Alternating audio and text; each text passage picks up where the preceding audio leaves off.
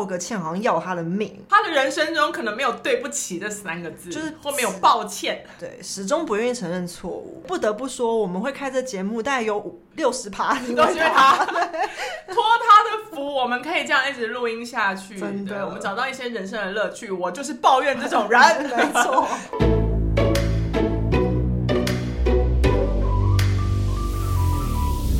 们是厌世上班族，我是小歪，我是小 P。我们今天要跟大家分享，就是我们又观察，诶、欸，不是观察到，就是这个类型其实一直都在，只是就是多不多的问题。我们把它归纳成一类，就是职场上有一些人犯错，但很不喜欢承认自己错误的人，就是觉得。道个歉好像要他的命，嗯，他的人生中可能没有对不起这三个字，就是后面有抱歉，对，始终不愿意承认错误，对，他就是一直要绕开讲对不起或不好意思，嗯，你知道录这一集的时候，只让我回想到，就是这个节目刚开始，应该是疑似在第三、第四集的时候，超级无敌霹雳，哇，就是我们录了，我花了两集的时间骂了一个让我差点就得了。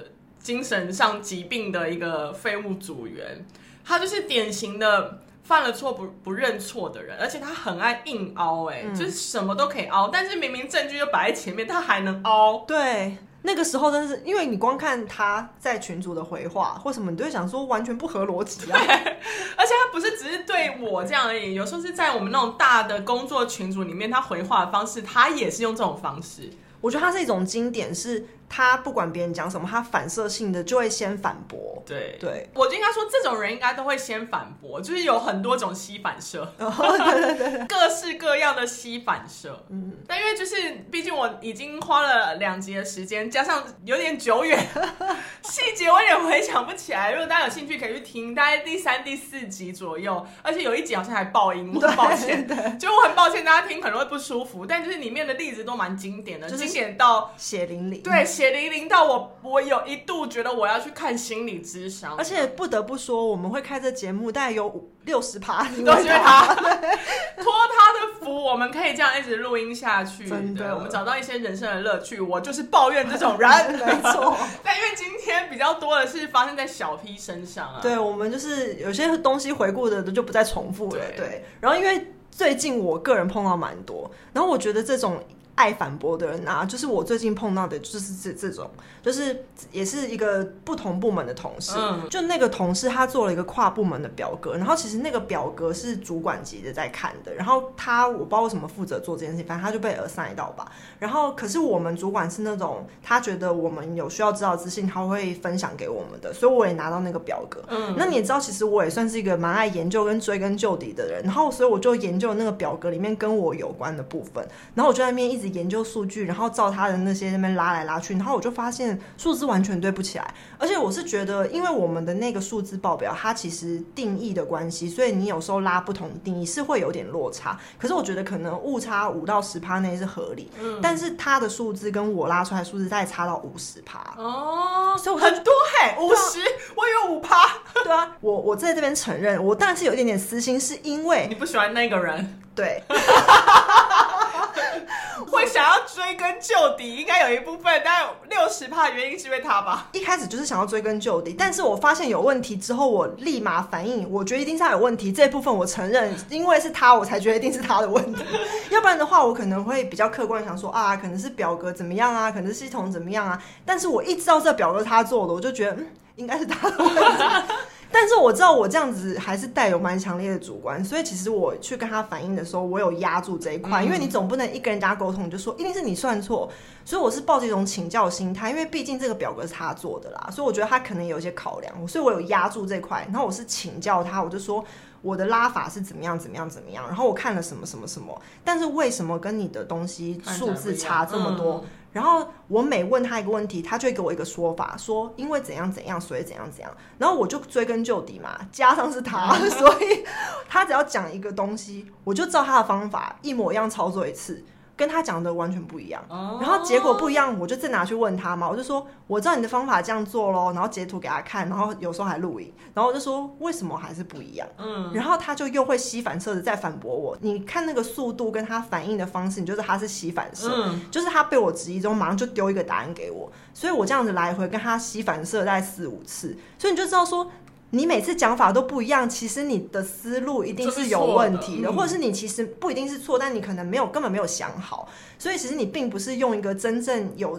系统的方法来回答我，你只是想要堵我的嘴，嗯、但是他没有想到我这个人死缠烂打，是一直去追根究底，然后我就一直说，可是我知道你这个为什么是这样啊，然后我就一直问，一直问说为什么是这样啊，然后他就一直觉得我很烦，我觉得他应该觉得我很烦。然后最后他真的受不了，他没办法回答我，因为他真的再给不出任何可以掰的理由。他就说：“那这个部分可能有点状况，我们要请教工程师。”可是你知道，他其实还是没有要真的解决，因为其实老实说，他的职权比我大，所以。我们公司因为职权分得很细，有的时候有些工程师我没办法直接对到，嗯、所以是他才可以去问的。然后他其实只想用这句话来堵我的嘴，他就是希望想说你可以就此打住，因为他会自己去跟工程师解决的意思。对，但是他不一定会去问工程师，我也觉得他不会问，因为以他前面的这些行为。可是你知道，我就是一个死缠烂打的，而且是他，所以我又开始去找别的同事，就是我们有一些有这些权限的同事啊，然后有些人就会觉得说。嗯，让你加入有些群组没什么关系，反正我们大家一起来解决问题。嗯、然后所以就有个同事就说：“哦，那我把你加入什么什么群组好了。”那个人那个就是跟我来回的那个同事在，工程师也在。哦、然后我就说：“哦，好啊，好啊，谢谢你。”然后他就把我加进去。然后他还很好心介绍我，他就说：“哎，这是谁谁谁负责什么的？如果我们有什么什么数据的问题，也可以在这里问吗。”然后那个群组的 owner 就说：“哦，当然欢迎。”然后我跟你讲，他一介绍完我之后，那个超瞎咖的同事马上丢出问题来，马上问那个吗？他马上就是马上问数据的问题，他马上把我跟他讲的问题拿出来问工程师，而且他还说我们发现一个问题。然后我看到那种想说，谁跟你我们没就是我发现的。然后重点是哦，他还是不想要承认他有问题，所以他的讲法说我们发现有一个这样的状况，然后我的推测是怎样怎样怎样，然后就把。之前跟我来来回回那些推测都写上去，然后工程师就说：“好，我收到了，我会看一下。”过了三天之后，工程师就说：“哦，因为他请他发一个正式的信，然后 CC 大家，然后就工程师就回复大家，然后主管也都在信里面。然后工程师就跟他说：‘呃，因为定义的关系，其实各种拉法都会不太一样。然后他的那个提供的几种拉法，他们看起来在定义上是还有待商榷的。所以呢，其实他建议的拉法是用什么什么什么方法。’然后这个翻成白话就是说，你的拉法是错的，不要再自己乱拉了。然后呢，我的方法是对的，耶、我就觉得很开心，而且重点是他 CC 主管嘛，所以我主管在里面，然后我就觉得超爽。然后周会的时候，我还特别把那个截图贴在那个报告里面，然后跟我们组里面的大家说，哎，他们的数据有问题，大家要捍卫自己的权益。然后可是这件事情直到这边，直到我跟我。主管小邀功为止，他都没有说过任何 sorry。一定的，他就不觉得他自己有错，而且他可能还会放大说：“我有询问工程师，而且我有找到一个问题。”而且他一定会说：“哦，这是定义上的问题，我没有各种拉法，只是我刚好拉到这个。嗯”他不会觉得他有错，他一定不会觉得啦。可是我就是爽，没关系，我爽，打脸他就好。对，打脸他就是爽。然后啊，因为我觉得有另外一个也是这种类型的人，就是他们真的很爱疯狂的反驳跟吸反射，是我朋友提供的。就是他们公司最近新增应征一个业务助理，然后那个就是一个美眉，然后是她的第一份工作哦，对，然后所以她其实算做的东西没有很难，可是其实大部分都要手把手教。就像我回想我当新人的时候。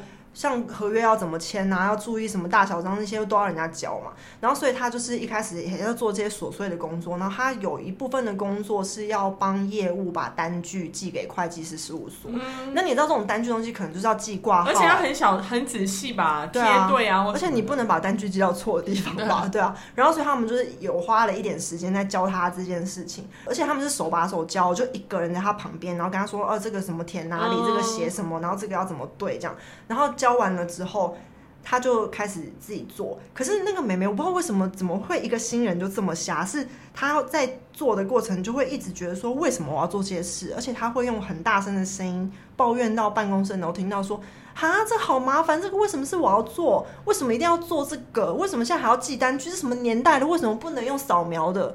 然后我就，Oh my God，也是一个很喜欢把内心话拿出来讲的人啊。对啊，而且我助理就是这个工作，这个包含就是在你这个职位上啊，不然你要干嘛？他也许想象说他做很业务的事情，可是因为他就是助理嘛，他就是要做一些真的比较琐碎的事情。那你知道我以前从订便当开始的吗？对啊，大家都是啊。对啊，我觉得好啦，但是你会可能有时候心里会有这种抱怨，可是你干嘛讲出来？而且他是讲的大家都听到这样，可是可能大家就对他很包容，就想说啊，小美眉这样子，就是可能碎念一下。然后后来呢，他一边碎念一边做完这件事情之后，带他的那个同事就检查一下他要做的东西，嗯、然后就说。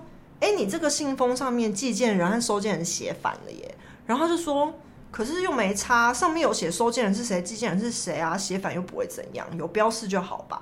哎，可是你这格式的问题吧？我觉得这个比上一个还夸张，是上一个是找理由，嗯、这个他也不找理由，哎，他直接说又没差。就是有有差没差是你讲的吗？嗯、对啊，对啊，就那个这个信封上不就是有一个格式在吗？制式规定就是这样啊，因为你邮局的人分东西，他就是看那个上面。对啊，然后他就一直说他觉得没差，而且他就说我有标这是寄件人，可是他写在错的地方。嗯然后后来大家讲不过他，就懒得理他，就说好随便你要这样就去讲，嗯、就这样寄吧。然后结果他后来就真的这样去寄。然后过了一个小时之后，他从邮局回来，他就说：“哦，邮局的很奇怪，不让我寄，明明就有写收件人跟寄件人，他们怎么那么奇怪啊？很烦呢、欸。”对，奇怪的才是你好吗？啊、你写错了好不好？而且他是完全不承认，然后他又觉得是别人的问题。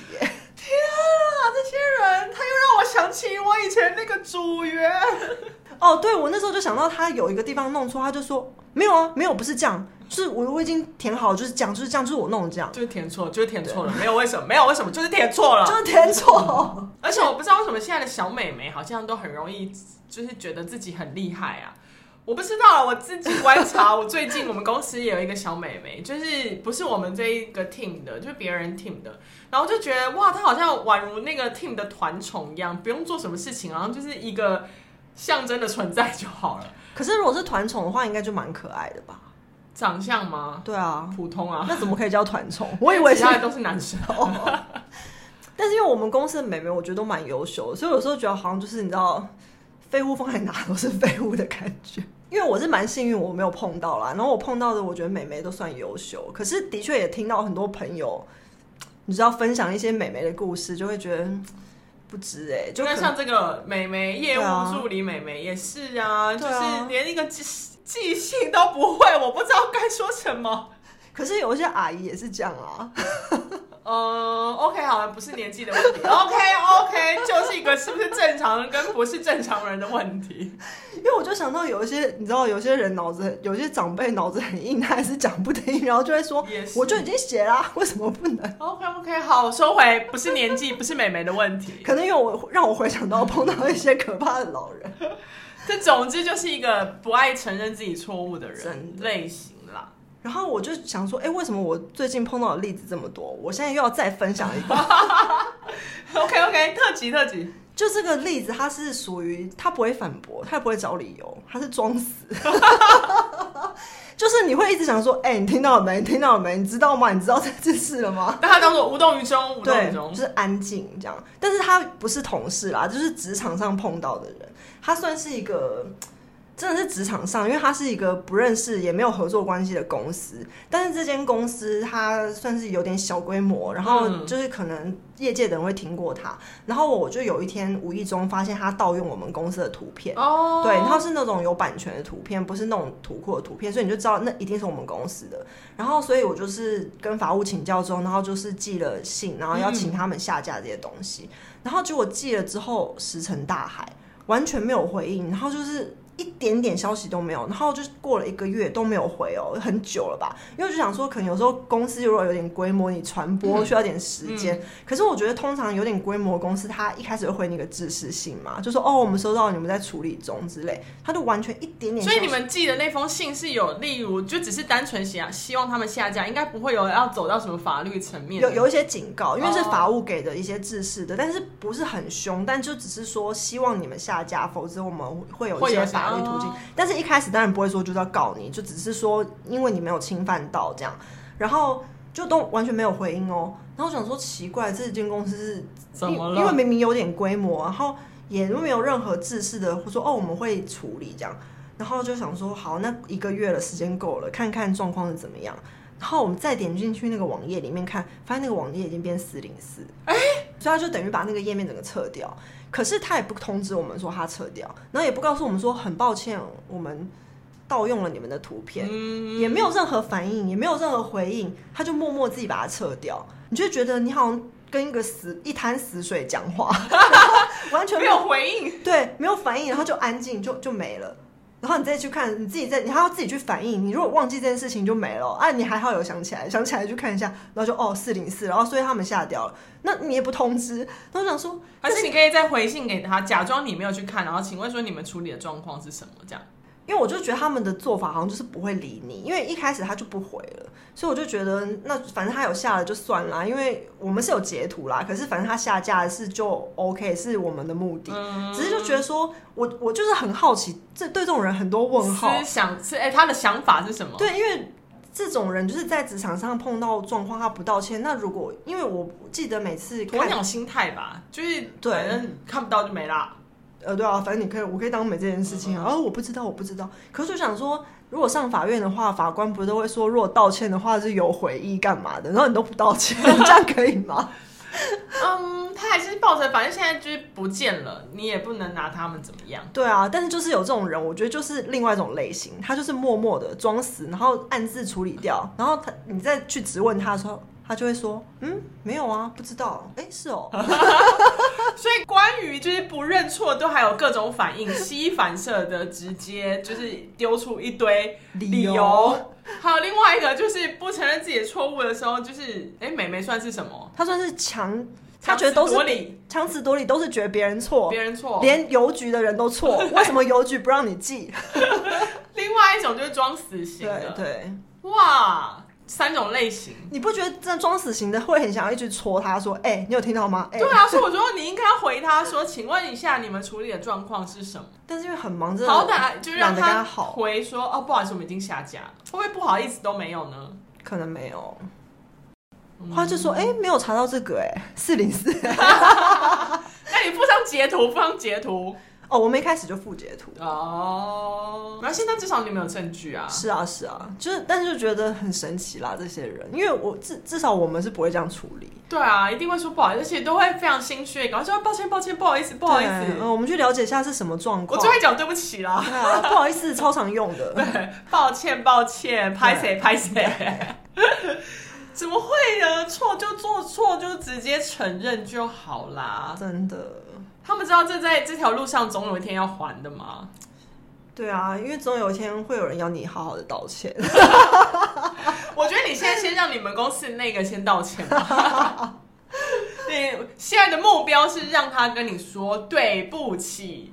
可是你不觉得很耗成本吗？但有时候就是这种心态，就让他们觉得躲掉没关系，不会耗成本的。你现在就是如果在没没有很忙的时候，就是是还蛮忙。这就很烦啊，因为这些人就是加重你的工作量，然后 kimochi 又不好，因为你就是觉得不是装死就是理由薄。好吧，那你就是默默把这个目标放在心里，哪一天希望可以达成就好了。我现在的想想法是说，反正我有截图。